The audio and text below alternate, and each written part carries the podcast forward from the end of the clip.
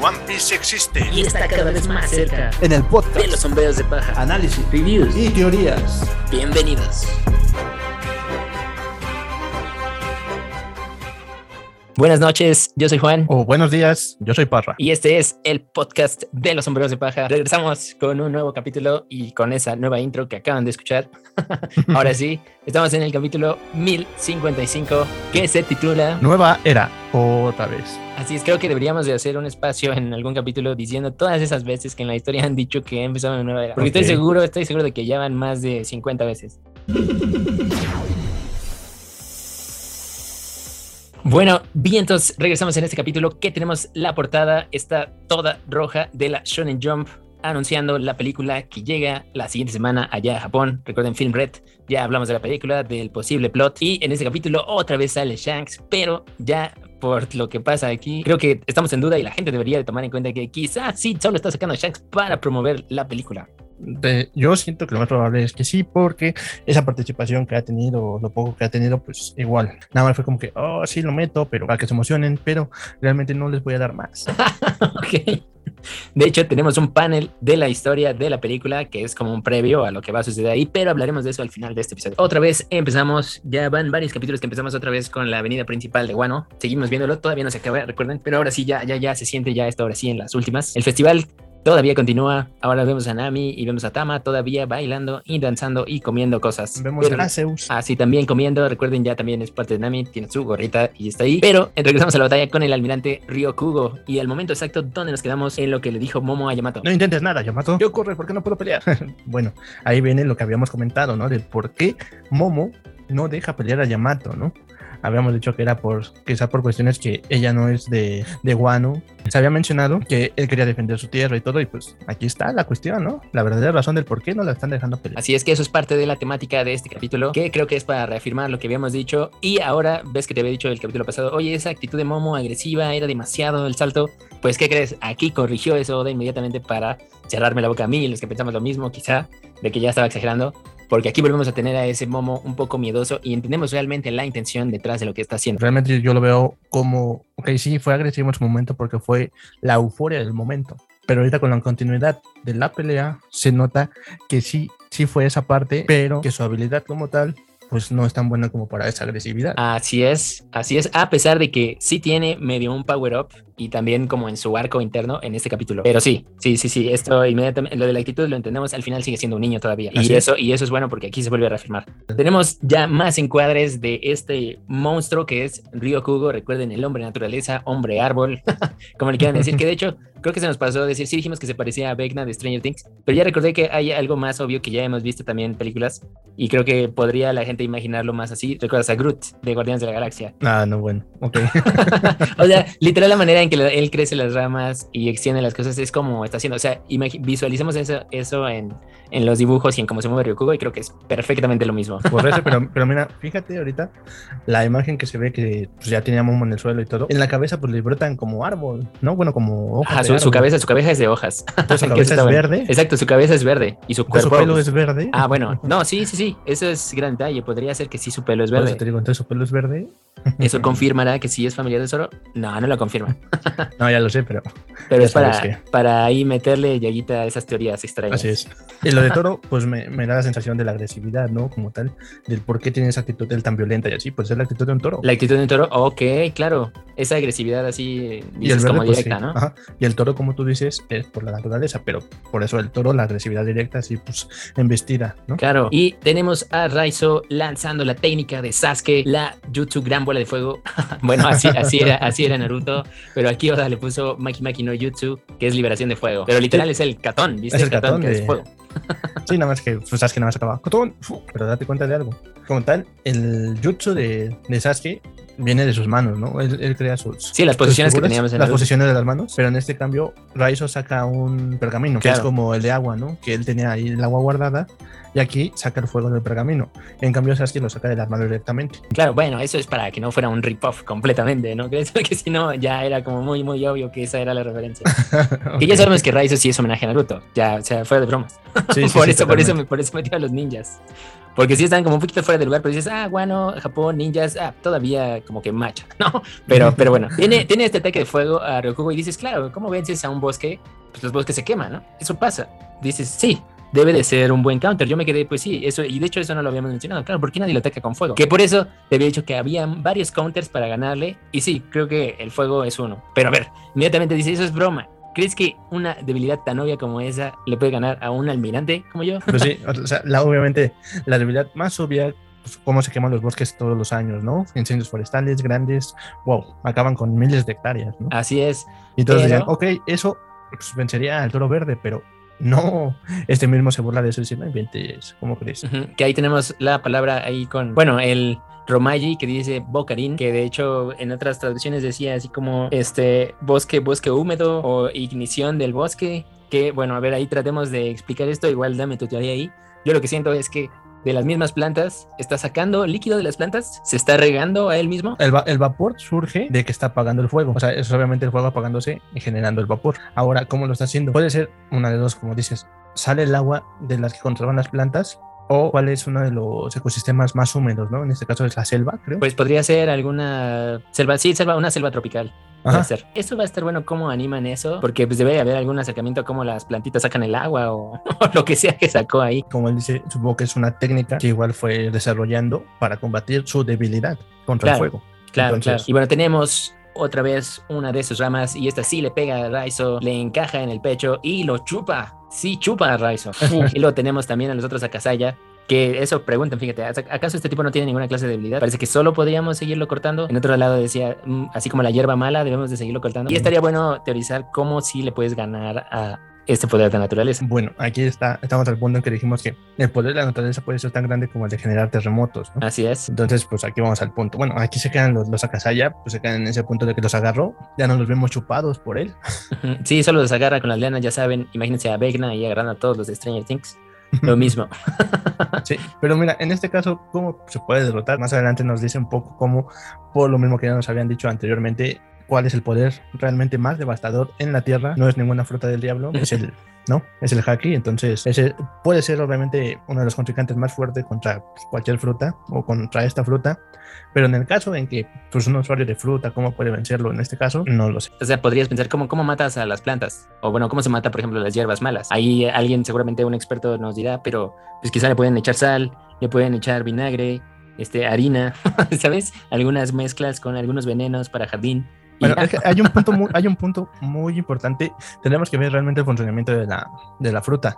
Porque si recuerdas, hay, sí hay, hay flores o plantas de sombra y todo esto. Necesitan aire, sol y agua. Ajá. Bueno, sería oxígeno, ¿no? Pero sí. Sí, oxígeno, sol, la luz del sol o agua en este caso. Entonces, pues, ¿cuál, es, ¿cuál sería así como que la cuestión? Encerrarlo en una burbuja oscura mm. y privarlo de todo esto. Pero mm. ya vimos que el agua la puede generar él mismo de sus plantas. Así bueno, es. Que en este caso quizá lo está absorbiendo de todos los nutrientes que agarra de la tierra o de cualquier otra cosa. Pero esa sería una de las opciones, ¿no? O sea, encerrarlo, privándolo de cualquier cosa. Obviamente a cualquier persona la vas a matar si le quitas el oxígeno. Claro, claro, claro. Mm. Pues sí, o sea, si, si analogamos, por ejemplo, cómo venciste a Crocodile, ¿no? Que necesitaba agua y pues ya no se podía hacer. Luego tienes a Enel que la goma pues no le, no le afecta, ¿no? Entonces acá sí yo pensaría que igual para contestar a la, contrastar a la, a la planta, por ejemplo, él quizá no podría generar tal vez la naturaleza si está peleando en el aire, podría ser, porque ahí no tiene nada de dónde generarla más que su propio cuerpo. Mm, podría ser. Y si nos vamos a la parte en que dicen que al parecer nuestra única opción es seguir cortándolo hasta encontrarla, uh -huh. pues ahí entraría Zoro, ¿no? Le va a estar corte, corte, corte, corte, corte, corte hasta la raíz. Sí, que esa, bueno, que esa sería como la manera más obvia, ¿no? Cortas la raíz, pero pues al final la raíz es él, es su cuerpo. Así, prácticamente, y, pues, prácticamente como le ganó a Pika.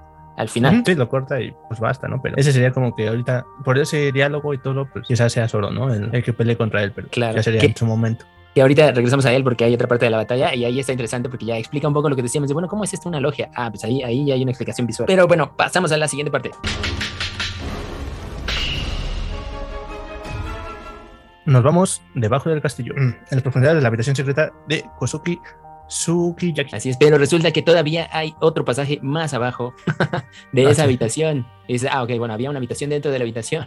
Y va bajando, mm. ¿y quién está ahí? De repente aparece Lo. o sea, es realmente un pasadizo hacia otro lugar. Kosuki Sukiyaki ahí parece que no tiene problema con que está Nico Robin y Lo estén con él. Parece que ya pues, les va a revelar los secretos y a nosotros también. Así como, bueno, pues ya son, ustedes son buena onda, nos ayudaron, vamos a decirles, ¿no? Entonces baja y ahí nos da un teaser como de, bueno, les voy a enseñar dónde está el otro Poneglyph. Y también yo no le dije nunca esto a Kaido, ni, ni a sus, ni a Kaido ni a Orochi, Y pero... mira, y mira, y aquí, aquí hay una de las respuestas que tanta gente estaba preguntando, ¿no? Así Después de que derrotaron a Jack en Soul, ¿cómo fue que sobrevivió después de estar en el mar? Ujú. golpeado y todo. Así oye, si es un usuario de fruta, y aquí hay otra respuesta, ¿no? O sea, es un usuario de fruta, está en el mar, se supone que no puede, pues no puede nadar en nada, pero sobrevivió. ¿Cómo lo hizo? ¡Tatán! Eh, resulta ser un Joji. Sí, que bueno, sí ya estaba en teoría de todos y en boca que era un Jojin desde que habíamos visto como sus, sus dientes. Recuerden, un Jojin con fruta sí puede respirar bajo el agua, pero no puede nadar. También, Ajá, es, no una, se puede es una mover. piedra. Ajá, o sea, no puede, no, no puede moverse. Eso, bueno, dice, ok, pues sí, un lástima por el Joji, ¿no? Que son excelentes nadadores, pero con fruta, pum, desaparece es. esa habilidad. Así es, pero bueno, gracias a eso, al final sí descubrieron ese Poneglyph también. Eso quiere decir que Kaido al final sí sabía dónde estaba el Poneglyph. No lo había movido a Onigashima como mucha gente teorizó y nosotros también dijimos aquí. Así que de todos lo dejaron ahí. Pero aquí sí se nos revela algo, algo que creo que es crucial. Aunque también Oda se guarda todas las cartas, todavía no nos quiere decir todo, pero ya está apilando, apilando más cartas, ahora sí, perfilando hacia el siglo vacío. Ese pasaje tiene cientos de años. Y luego ven un túnel, un túnel de luz que les dice que es una ventana, que también esa ventana quién sabe cómo la hicieron. Nico Robin escala por el, por el hoyo para ver en la ventana. Lo aparece con su shambles. Vemos Así la es. reacción de ellos viendo hacia afuera y tan tan. Vemos a Guano, un guano bajo el Un agua. país de guano. Para ser exactos, es el país de Guano de hace 800 años. Ese número ya sabemos es clave, 800 años, el siglo vacío, literal. es el guano que estaba en la época de Joy Boy, en la época donde desapareció toda esa información y se creó el gobierno mundial. Aquí también nos explican cómo es que se formó el nuevo guano y por qué fue que le pasó esto al viejo guano o al guano Undi. En este caso fue cuando pues, cerraron todas las fronteras, crearon paredes alrededor de toda la isla, pero estas paredes provocaron que el agua de lluvia se encerrara y fuera pues, llenando, bueno, fuera inundando el viejo guano. Así, Así hasta es. que fuese imposible vivir ahí y fue cuando crearon el nuevo guano. Así es que por eso esas montañas, si recuerdan cuando empezó Guano, esas montañas fueron por donde escalaron por la corriente, que al final se cayó el barco y por eso se separaron al inicio, y por eso es bien difícil llegar a Guano, y que a pesar de que eso parecía natural, ya aquí nos están diciendo que no, o sea, son paredes o piedras o montañas que los mismos de Guano crearon. Ok, bueno. Entonces, ¿te refieres a que estas paredes también están hechas con titanes? Como en Shingeki no Kyojin. Pues si tú ves las, si vemos otra vez los paneles del Guano cuando inició el arco, pues claramente se ven como si fueran montañas de verdad. Ajá. Y, pero aquí nos está diciendo, se forjaron estas, estas como paredes, ¿no? Y yo, ok, pues, ¿qué diablos usaron para hacer esas paredes? ¿no? Por eso te digo, o sea, si, si nos vamos a esa, a esa, a ese anime como tal, pues todo, todo el muro creado pues son por titanes colosales, y pues fue algo así más o menos, entonces quizá por ahí tomó una idea, entonces. Puede ser. Aunque bueno, esta explicación de pusieron estas barreras, Guano se hundió, pusieron otro Guano arriba para los que se fueron moviendo, crearon este túnel y aquí ya nos da la gran revelación. Vemos hasta el fondo el Road Poneglyph, el Poneglyph rojo, el que sí habla de cómo llegar al Laftel. Y aquí Nico Robin simplemente nos da otra vez un punto en la historia de ya tenemos tres, nos falta uno, nos falta uno. si encontramos uno más, podemos ir al Outer. Así es. Y bueno, ellos están hasta el fondo del monte Fiji, eh, Fuji. Nos dice que en- si siguen bajando, puedes Oh, encontrar el arma oh, ancestral sorpresa. Plutón. ¡Qué sorpresa! Ok, entonces ahí se resuelve lo que dijimos. Ok, ¿dónde estaba Plutón escondido? Ah, claro, pues qué mejor que debajo del mar. no, pues sí. Ahora, ¿quién sabe cómo diablos? Si todo el mundo estamos diciendo es una nave, entonces debe ser una nave que así casi como la que tenían los Yojin, como lo de Noah y que puede estar también bajo el agua. Porque bueno, de eso sí, sí es un barco. Porque quizá ahí también Oda nos lo cambie de, ah, ¿qué creen? No es un barco, es otra cosa. No, lo más probable es que sea otra cosa, pero lo, lo más interesante es lo que dice, ¿no? Que es un arma, es un arma encerrada, pues igual por las paredes, por el agua y por todo esto. Entonces, aquí nos dicen, el- bueno, lo que trataba de decirlo de no abrir las fronteras. Ujú. Que de hecho creo que sí, tú lo dijiste bien en un capítulo que hicimos antes, que abrir las fronteras se refería también a abrir a Guano literalmente. Ahora, Ujú. yo pensé que era como hacer un hoyo o había una cueva, que no, no. estuvimos, no estuvimos tan alejados de eso. Bueno, sí, sí está alejado de la teoría, pero de todos modos sí está encerrado en Guano, con paredes. Está bajo el agua de lluvia, pero pues está encerrado. Y aquí nos explica eso, abrir las fronteras es literal, porque tendríamos que destruir los muros y liberar al arma ancestral. Ok, Pero entonces, bueno, vamos a esa parte, porque en el dibujo que nos enseña muestra cómo se ve la, cómo se ve el viejo guano, ¿no? hasta el fondo, hasta el fondo. Pero entonces, debajo de ese guano está el arma. Yo digo que está ya dentro de ese guano, nada más que no lo vemos. O sea, está como a la misma altura de la ciudad, ¿no? Nada más que estar, porque tampoco, o sea, imagínate, ve la escala de la isla. No puede ser que esa arma ancestral mida lo mismo que la montaña. Bueno, no sé. Igual sería una locura, pero yo creo que está escondido entre las ruinas de Guano. Porque, porque si ves el, bueno, el recuerdo que nos pasan las escaleras que va bajando y en dónde están ellos, a un lado se ve Guano o se ve parte de la ciudad y del otro lado de una curva se ve otro pedacito que hay más ciudad o quizás sea donde está pues, lo que estamos buscando, ¿no? Claro, o sea, dices ese pedacito en el dibujo de la viñeta donde se ve como plano, ¿no? La sombra. Así es. Puede ser entonces que lo de la esquina a la izquierda, a la derecha, abajo, sea Plutón. No sé si sea eso, pero puede ser que esté por ahí. Ahora, importante, Sukiyaki dice que él no puede mostrarlo porque nunca lo ha visto. Eso me parece que da otra vez de... No, chavos, todavía no revelamos toda la info. Literal. O sea, porque me pareció así como, ay, qué casualidad que no la ha visto. No, no sé, no sé qué piensas tú, pero fue eso nada más como para bloquear la información por parte del autor. Mm, podría ser, pero también, obviamente, el papá no tiene más de 800 años. No, claro que no, pero él sí tuvo a su papá y su papá tuvo, y él conoce a su propio abuelo, ¿no? Yo pensaría que su abuelo igual sí sabe y le hubiera dicho. No, parece no, creo, no creo, porque, o sea, si nos vamos a esta parte, 800 años para los humanos no son como los gigantes de tres generaciones. así es, lo único que él sabe es lo que se pasaban de Shogun a Shogun, pero por eso te digo, o sea, ¿no crees que de Shogun a Shogun su abuelo le dijo lo que su abuelo le había dicho y tal vez si alguien le dijo, el arma es esto? No creo, porque como tal, pues son 800 años. Entonces yo creo que eso se lo guardaron totalmente y lo y no lo pasaron porque lo escondieron en los points. Vale. Pues bueno, con eso cerramos esta parte, pero la pregunta obligada aquí es, Nico Robin y Lo, que están ahí abajo, ¿irán a buscar Plutón ya ahorita? No creo, no creo. Ah, ok, o sea que lo van a dejar ahí de, no, pues déjalo en guano, ya sabemos que está ahí, gracias, bye. O quizá la curiosidad de Lo lo lleve a subirse a su submarino y bajar. Eso puede ser. Lo que es Plutón. o sea, creo que ahorita que Lo ya sabe eso, sí pensaría, claro, pues él tiene un submarino. Recuerda que los Mugiwaras también tienen un submarino y tienen un Joujin. Ok. Bueno, pero no habría una razón ahorita específica para ir por el arma. Solo la curiosidad. Exacto, solo la curiosidad. Que bueno, si van, no nos lo va a pasar Oda, pero estaría bueno saber que alguno de ellos ya sabe dónde está y qué es. Entonces te mete ahí, pues eso, o sea, te mete, ¿cómo se llama esto? Suspenso. Sí, o sea, lo más probable es que si sale el cuadro, quizá con Low vayan a decir, ¿a dónde vamos, capitán? Al fondo del mar. O al fondo de Guano, ¿no? O, ajá, o antes de irse va a decir, antes de irse quiero, quiero comprobar una cosa y algo así, y ya está ahí. ¿no? Eso, eso estaría bueno porque recuerden, Lo también tiene la misión de lo que le había dicho Corazón, de los D, son los que acaban, son los enemigos de los dioses. Entonces él ya también está muy interesado en saber qué diablos es el, significa la D, como todos nosotros desde hace 25 años. Entonces, bueno, así que dejamos esta parte ahí. Vayamos de regreso a la batalla principal, pero antes tenemos un shot otra vez del festival para que se recuerde que esto está pasando al mismo tiempo. Ahí vemos a Killer y a la tripulación de este lot. A Beppo también, con chicas abrazándolo y, y comiendo como todos en el festival. De ahí nos saltamos de nuevo a la pelea de los Akasaya con el toro verde. Así es que fíjate, aquí sí está como un toro, ¿viste? El dibujo ya está ahí casi como si tuviera cuatro patas haciendo una embestida. bueno, más o menos, ¿no? Le faltarían los cuernos para decir, oh, sí, es el toro verde. Ah, bueno, pero eso ya hubiera estado muy, muy, muy en tu cara. ¿Y qué tienes? ok, los humanos no son rivales para la naturaleza misma. Aún no lo entiende, mm. ¿no? Si Kaido hubiera estado aquí, yo nunca hubiera tratado de atacar este país. Ok, ok, a ver, entonces en esa frase, ¿Por qué se detenían tanto por Kaido? ¿Por qué se detenían tanto por Kaido? Así es, nos contesta en el siguiente panel. Bueno, entonces nos dices aquí que vivir bajo el yugo de Kaido era muy miserable para toda esta gente, pero eso mismo fue lo que mantuvo a muchos enemigos alejados de ese país. Exactamente, que fíjense, eso entra entonces en los planes del gobierno. El gobierno claramente sabía que Wano era enemigo al inicio cuando se creó. Entonces, la razón por la que dejaron a Kaido ahí era para que otra gente no llegara a descubrir el secreto e hicieran lo que ya hicieron los sombreros de paja. Por lo tanto, por eso, esa es la misión de verdad detrás de todo esto, de por qué tienen miedo de lo que acaba de pasar. una de las razones, una de las razones. porque recuerda que también el yugo de Kaido era porque también el gobierno tenía una relación de armas con Kaido. Así es, eran los productores de armas y también lo estaban dejando hacer lo que sea. Y con este Caesar Clown y todo pues, lo que estaba haciendo con su negocio de las Smiley junto con la Flamingo, se hacían de la vista gorda a cambio de, supongo que este negocio que tenía, ¿no? Del intercambio de armas. Así es, entonces pues, son muchas cuestiones que dices, ok, como en la vida real, ¿no? El gobierno te hace la vista gorda pues, por su conveniencia, entonces claro, este, este, es, este es el mismo, la misma cosa con el mundo real de las drogas y las armas y el narcotráfico eh, y los terroristas. Exactamente lo mismo, la verdad.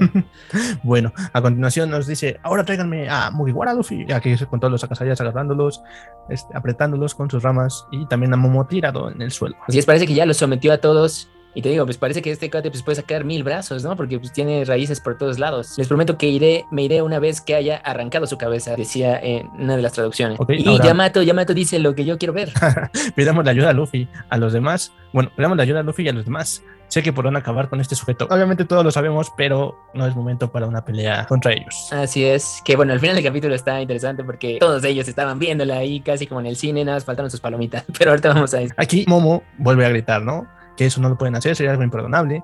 También le dice que no quiere su ayuda de Yamato. ¿Por qué? Porque dice que ella ya no tiene nada que ver con Wano. Ella ahora es libre. Entonces, lo que te dicen, no, este es el momento de nosotros. No podemos depender de todos los demás, de Luffy, de Zoro y los demás. Ya ves que no tiene favorito Zora, ¿no? Entonces.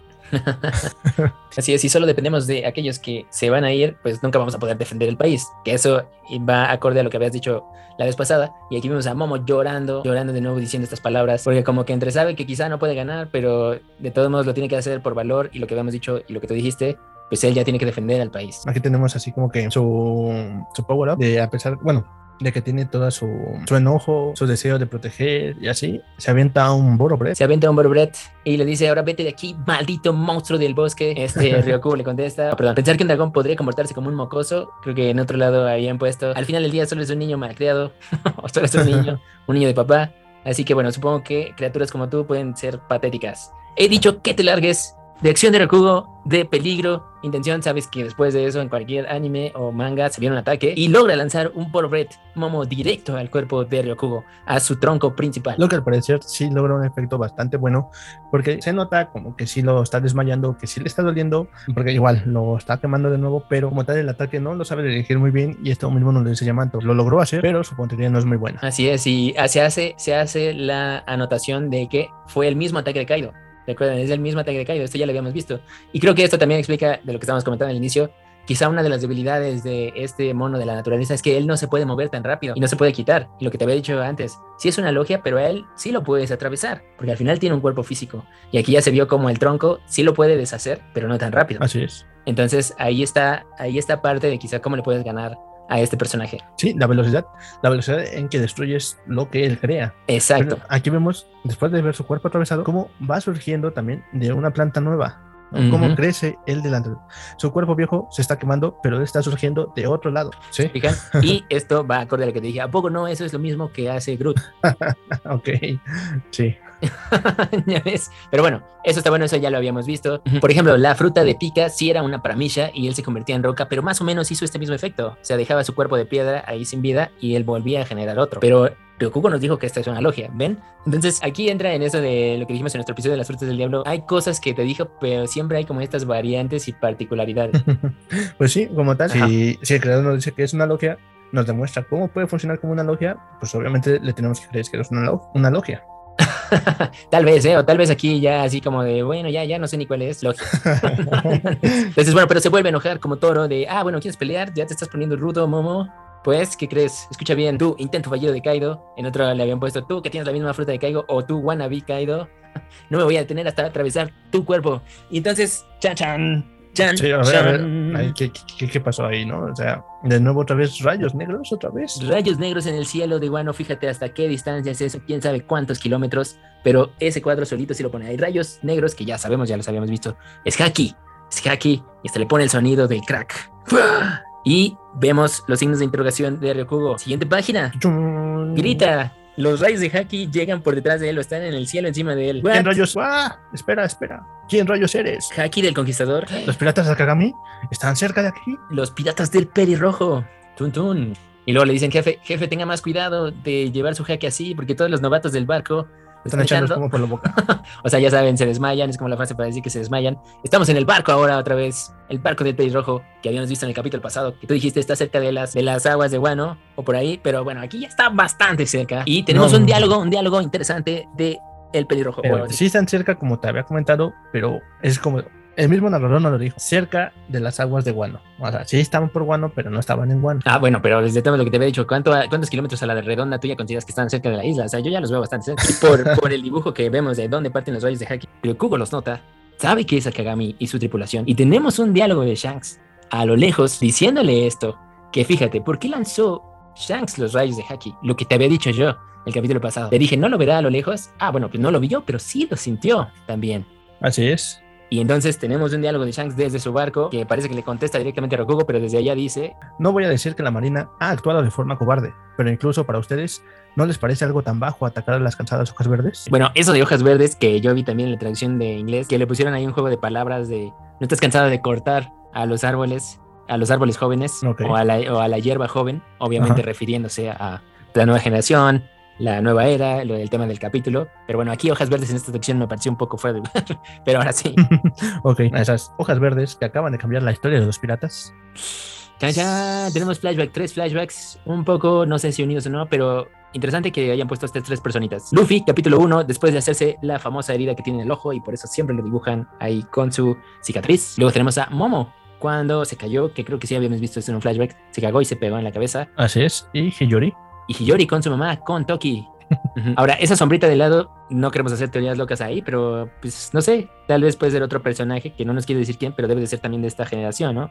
Alguien de la nueva era. Lo más probable es que sí, pero como tal, nada más podemos ver una mano muy claramente, pero lo demás Está medio ambigua. nota. Ujú, Ajá. Además está medio ambiguo en esta sombra. Pero bueno, hay dos panelitos ahí, ¿eh? así que quién sabe. Diálogo a full shot de hoja de la cara de Shanks enojado.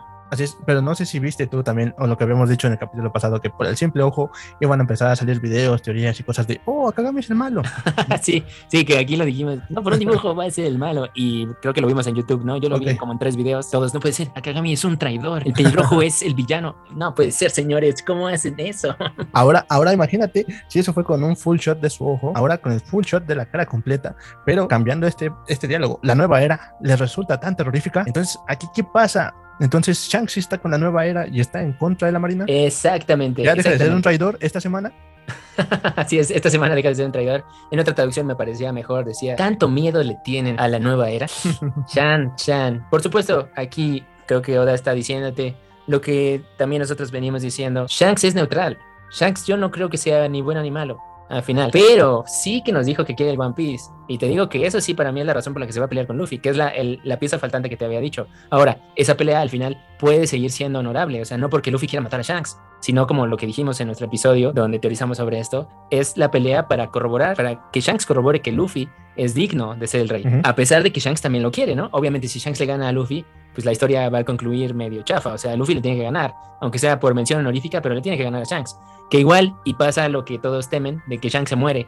Y al final de Thomas Luffy nunca le pudo ganar a Shanks, pero pues ya le ganó por default porque se murió. ¿No? Esa- eso podría ser también, ¿sabes? Pues sí, como tal puede ser. Y quizá eso, créeme que lo veo mucho más factible que. que sí le pelea. gane, que sí le gane de verdad. Ajá. Porque tú dijiste, no les van a ganar si se pelean con ellos. Pero de ahí me quedé yo pensando, bueno, y si no les ganan, entonces que vamos a tener otros 100 episodios para que sí les ganen, No. para que Luffy sea el rey, ¿ves? Entonces ahí no macha eso, ¿sabes? O sea, no, no por eso la, la otra solución más rápida es que Shanks muera. Ajá, exacto, exactamente. Que bueno, yo sí creo que Shanks tiene que morir para que la historia llegue, para que la historia concluya también y para que Luffy sí llegue a ser el rey. Porque sí, sí veo todavía en este punto, como dijiste, yo, yo creo que sí ya le puede hacer frente, pero todavía no le puede ganar por experiencia, no por nivel de poder. Casi, casi como lo que siempre pasaba, así que Kakashi siempre le ganaba a Naruto. Pero pues porque él se la sabía más, no tanto porque Naruto no fuera más fuerte que él, ¿sabes? Entonces creo que creo que es una onda así. Y bueno, ya basta de los ejemplos de Naruto. Bueno, una, una frase típica, ¿no? El diablo sabe más por viejo que por diablo, entonces. Sí, exactamente. Y tenemos, tenemos una contestación de Ryokugo solo por esos rayos de Haki. Que te digo que parece que por esos rayos de Haki Shanks envió el mensaje ahí mágicamente. Porque inmediatamente Ryokugo aquí cambia completamente la actitud y ya está asustadísimo. Está bien, está bien. De todas formas, no tengo intención de pelear con ustedes. Al menos no por ahora. Tan, tan, tan, tan, tan, y se va. Sí, pero mira, como tal, yo siento que no está hablando con él, no le está contestando, solamente está contestando a la presencia que sintió. Ok, bueno, si sintió la presencia y sabía que era el pelirrojo, sabía que venía con todo su barco. Y aquí sí es un admirante solito contra toda la flota del pelirrojo. Así es. Y por eso dice, está bien, de todas formas, no tengo intención de pelear con ustedes. Por eso apagó todos sus poderes. Dijo, ok, ya, no hay más. Yo sé que me puedes sentir, yo te puedo sentir, me quito todos los poderes y me voy. Exacto, pero aquí está lo que te había dicho. Shanks sí hizo una aparición en Guano a lo lejos, a la distancia, Pero sí les ayudó, sí les ayudó. y así, es la manera, así es la manera en que acabas la batalla con un almirante y resuelves esto para que no se extienda 15 episodios. Tenemos el shot de Momo llorando, como de lo logramos, pero no sabemos ni qué fregados pasó. No sé cómo lo dice, pero lo hicimos.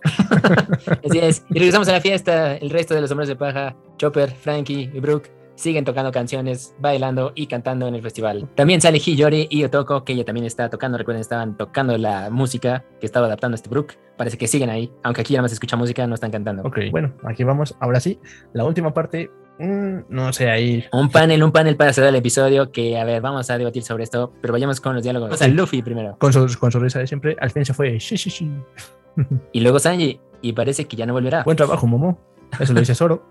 Y luego Jinbei. Y cabe mencionar que ese hack también fue realmente impresionante. Fue algo impresionante. Y luego tenemos aquí la, última frase, no sabemos si va a ser Zoro o va a ser Sanji, pero dicen, sí, ¿Qué habrá sido todo eso? Ellos están en una colina, en una colina, viendo hacia ahorita, vamos a teorizar, pero tenemos un cuadro final de Luffy. Solo sé que una cara familiar apareció en mi cabeza, riéndose, ya saben, haciendo su sí.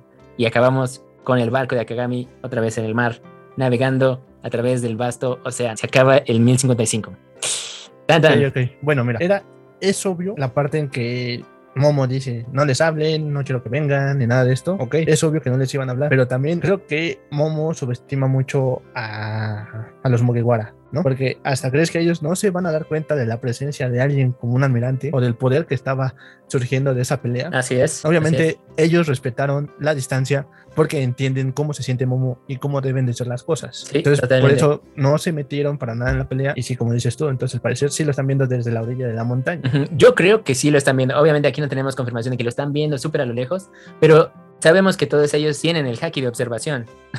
y al final, del día, al final del día, es como un sexto sentido donde sí están viendo la batalla o por lo menos percibiéndola así con energías. Sí, sí, sí, como tal, puede ser esa parte, ¿no? Pero si estuvieran así con todos sus compañeros o encima de la torre, pues quizá. Pero ya lo dijiste tú, están en la orilla de una montaña. Entonces, lo más probable es que sí lo estén viendo desde esa distancia sí, ahí la pelea. Exactamente. Entonces, fíjate, toda la pelea que vimos en este capítulo y en el pasado, yo creo que por lo menos la mitad sí la vieron, ¿no? Sí, sí, sí, sí. Decidieron no actuar, como bien dijiste, por respeto y porque saben que, pues ya, o sea, lo que dijo Momo tiene razón, ¿no? Él debe de poder defender solito ese país. Así es, y como tú, o sea, aquí vemos la cara de Sanji viendo hacia, pues hacia lo lejos y Zoro con una cara de muy, muy ensimismado, viendo hacia un punto. Entonces sí estaban observando la pelea, pero acudieron a, ese lugar porque sintieron todo este poder. Exacto.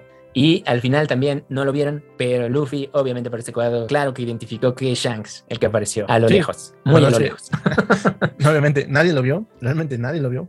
El único que sintió esto fue, fue el toro verde. Él sí supo quién es. Y Luffy también, ok, sí conozco este poder. Claro, pues, pues él, convivió, con él, claro que tiene que sentir su presencia. Así es, entonces obviamente no les va a decir quién era, pero para él lo hizo muy feliz, mínimo sentir que estaba cerca. Exacto, que fíjense, ese cuadro del final, creo que esto sí es hora diciendo, ¿no? Esto es, esto es lo más cerca que van a llegar estos dos por ahora. o sea, ya están así, no sé a cuántos kilómetros, pero es lo más cerca que los hemos visto desde el inicio de la historia. Bueno, no es cierto, en Marineford estuvieron más cerca, pero, pero... Pero bueno, Luffy estaba desmayado. Exacto, Luffy estaba desmayado, no sabía, y aquí sí, aquí sí lo sintió. Aquí sí sabía que Shanks estaba por ahí. Así es, pero bueno. Creo que eso nos da la razón de lo que dijimos en el capítulo pasado, que es lo que te había dicho. Tú dijiste, yo te dije, hay 50% de posibilidades de que sí llegue a Guano o no llegue a Guano, o que los vaya a ayudar o no. Pues fíjate, no va a llegar a Guano. Sí pasó por ahí a lo lejos. Sí les ayudó. Pero sí los ayudó. ¿Viste? Oda resolvió lo que dijimos de otra forma y para evitar que Shanks se juntara con Luffy en este momento de la historia. Mm, pues Ahora, este creo que sí ya es como el tercer campanazo de ya te voy a ver Luffy, ya te voy a ver Luffy, ya casi Luffy. Creo que el siguiente sí ya es el encuentro. La probabilidad que nosotros dijimos de encontrarse en el BAF o en esa situación. Y la otra es que también Nakagami posea el point clip que no cuentan, que ellos no saben dónde está. Claro, claro, claro, claro. Podría ser ¿eh? que él tenga el otro pony y de todos modos sí tienen que ir tras él. Así es. La pregunta es, ¿pasará primero la cosa con Barba Negra o con Shanks? Ah, o puede ser ahí la cuestión de que Barba Negra mata a Shanks y le dice. y se queda él y entonces va a Luffy a vengarlo. Así es. sí, muchas cosas que pueden ser ahí. ¿eh? Que bueno, ya dijeron, ya dijeron por ahí, quién sabe quién confirmó no, y esas fuentes, que Oda dijo que ya en tres años lo acaba, ¿eh? Por lo tanto, si son tres años, 44 por año, Creo que fue, una, creo que fue una entrevista que le hicieron, ¿no? Apenas a, Oda, entonces. Eso, eso te da, pues, el 44 por 3, son 132 episodios nada más. 132, probablemente, pero te digo que si estamos así como tal, quizás sean 145 para terminar en el 1200. sí, bueno, que eso fue tu predicción, ¿verdad? Ya te dije 1300. entonces, no sé, pues te digo, yo siento que tendría, bueno, probablemente cierre en un número cerrado, pero no, bueno, ahí ya tendremos que ver hasta cuál, cuál llega. Claro, vayamos a conclusión de este episodio y la parte del índice de Utah. Mm. Bueno, Mm, hasta aquí se quedó este episodio. Creo que ya aquí sí dejó muy cortado. Ya en el siguiente episodio, sí, yo ya esperaría que nos dijera se cierra Guano. Ya Ajá. creo que se confirma que lo de Ryokugo y Zoro no va a pasar. creo yo. Ya este capítulo nos indica que no. O sea, esas teorías locas las tiramos por la basura. no creo que ya nos diga más cosas de Zoro, eh, sinceramente. Creo que sí ya lo va a dejar hasta lo que nos había dicho antes de los flashbacks, lo del anciano de su pueblo, lo de Shimotsuki aquí y hasta ahí. A menos, a menos que salga otro familiar por ahí y le diga a Zoro, oye, ¿te pareces a no sé quién? Y le pase puede, puede ser que eso lo haga como fanservice totalmente. Este, y diga, ok, ahí tienen su, su encuentro de solo con su familiar.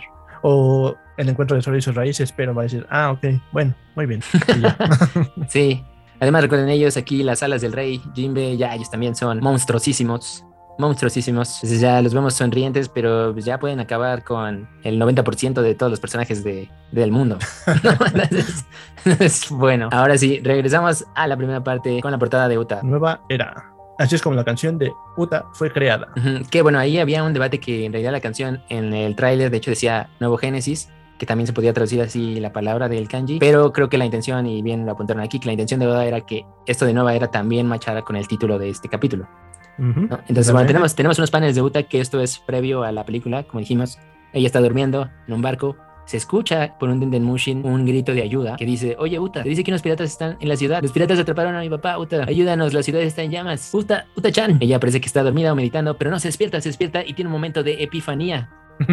Y saca de su bolsita, dice, necesito, necesito un lápiz, necesito un plumón.